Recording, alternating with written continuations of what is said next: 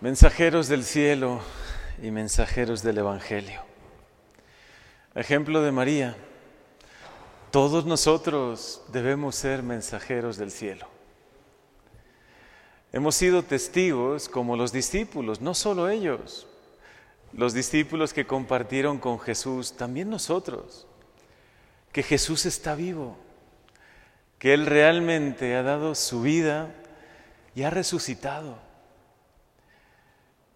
que nos comunica su Espíritu Santo y que todo lo ha hecho para que podamos llegar al cielo. Quizá porque se nos ha podido olvidar este gran mensaje, el mensaje del cielo, el mensaje de la salvación, de lo importante que es estar en vida de gracia cerca de Dios, quizá porque se nos ha podido olvidar y se ha podido ir perdiendo con el tiempo.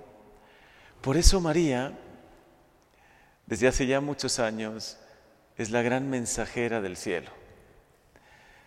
Es la que continuamente nos recuerda el mensaje de Jesús para que no se nos olvide. Nos recuerda que el cielo nos espera, que de verdad estamos creados para el cielo, que las personas que nos han ido precediendo y que nos han enseñado a amar y a vivir, sobre todo nos han enseñado el camino hacia el cielo. Hoy recordamos con cariño a Claudia, y como ella, cuántos hermanos nuestros que, que aprendieron a vivir y aprendieron a amar. Y vivir es sobre todo vivir con el corazón ya un poco enfocado en el cielo. Claro que tenemos que estar con los pies sobre la tierra, que tenemos que ser realistas, que no podemos quedarnos en buenas palabras y solo hablar del cielo y olvidarnos de la tierra. No, creo que los grandes santos así como María, nos han enseñado a pensar mucho en los demás, a pensar mucho y comprometernos con esta vida, con este mundo, pero sin dejar de anunciar el cielo. El gran mensaje de Fátima que desde hoy, en esta víspera, recordamos, es precisamente un mensaje de cielo. Algunos dicen, es un mensaje muy apocalíptico, habla de guerras o evitar guerras, bueno, también. Pero sobre todo es un mensaje del cielo. María viene para traernos un poco de cielo a esta tierra que tanto necesitamos, para traernos como un respiro espiritual, para que nos enfoquemos, porque si en la vida no estás enfocado, si pierdes el foco, pierdes también la meta, puedes perder el objetivo por el cual estás aquí. Por eso es tan importante tener el foco bien puesto. ¿Quiénes somos? ¿De dónde venimos y a dónde vamos? ¿Qué es lo que realmente vale la pena en esta vida? Sin duda vivirla bien y es un don también. Hay que aprovechar y vivir y gozar y disfrutar de las cosas buenas de la vida, porque son un verdadero don, los paisajes bonitos, la familia, el amor humano, las reuniones, el hacer el bien, el vivir la misericordia, pero sin, sin nunca olvidar que caminamos hacia el cielo. Hoy hay una frase que he meditado mucho en el día de hoy y creo que es lo que también María quiere que reflexionemos hoy. El que recibe al que yo envío, nos dice Jesús, me recibe a mí. De verdad recibimos a los que Jesús envía como verdaderos enviados de Él.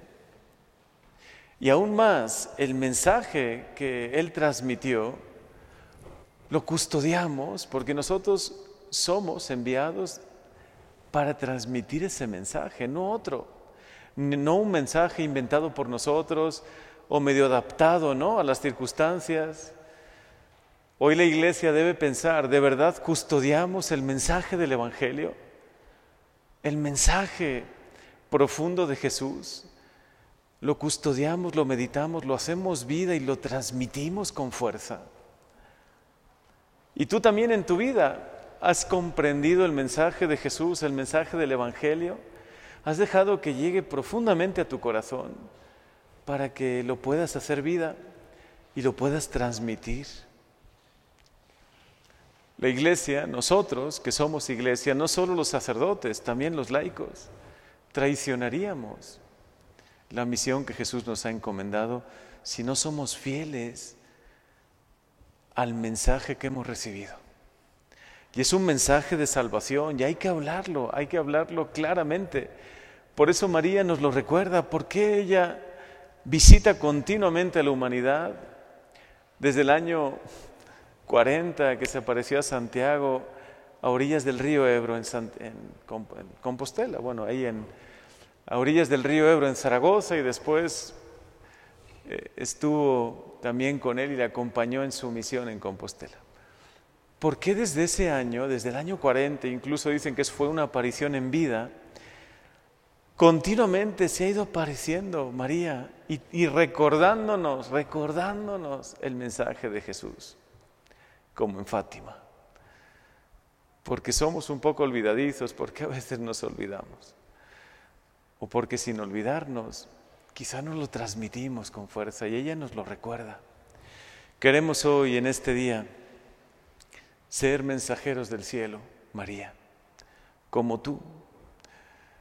Que nuestra misma vida hable del cielo, que nuestro amor, nuestra caridad, nuestra sencillez y nuestra humildad hable a los demás que el cielo existe, que Jesús está vivo. Que no solo con nuestra oración, sino sobre todo con nuestra vida, llevemos esperanza, llevemos amor, llevemos alegría como tú siempre lo haces. Ahí donde te apareces, el lugar que visitas, lo bendices. Hoy visita también nuestros hogares, visita nuestros corazones, María. Visita los hogares de toda esta parroquia que recorrerás en breve cuando hagamos la procesión. Recorreremos muchas calles de esta parroquia y por tiempo limitado no podremos recorrer todas las calles de Puebla, pero quisiéramos que María nuestra Señora de Fátima recorriese hoy toda esta ciudad, recorriese todo México. Pero espiritualmente sí lo puedes hacer, dulce Madre.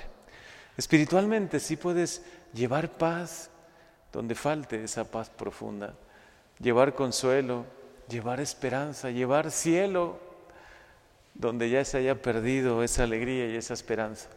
Y ayúdenos a nosotros a ser mensajeros del cielo mensajeros del Evangelio sin cambiar las palabras del Evangelio, sin cambiar el mensaje, el mensaje de salvación, el mensaje que también es conversión, que también es cambiar lo que necesitamos cambiar para poder llegar al cielo, ¿no? Porque María en una de sus apariciones también habló del infierno. A muchos les costará oír eso y querrán quitar eso del mensaje de Fátima como habrá otros que querrán quitar el mensaje de Jesús cuando habla también del cielo, del infierno, de la vida eterna. Algunos querrán, querrán recortar ese mensaje y decir, no es demasiado fuerte, mejor digamos que todos se salvan, mejor digamos que Dios nos ama a todos, que claro que nos ama a todos, pero eres tú el que te salvas, no es Dios el que te condena.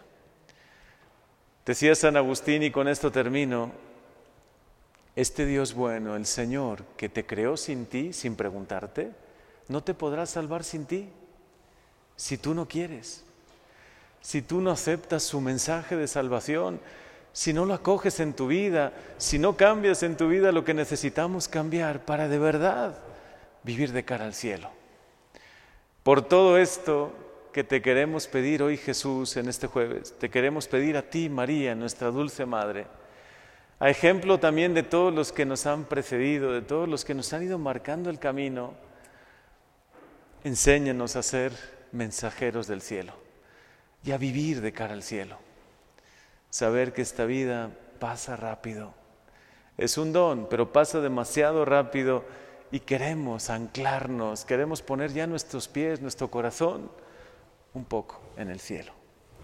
Amén.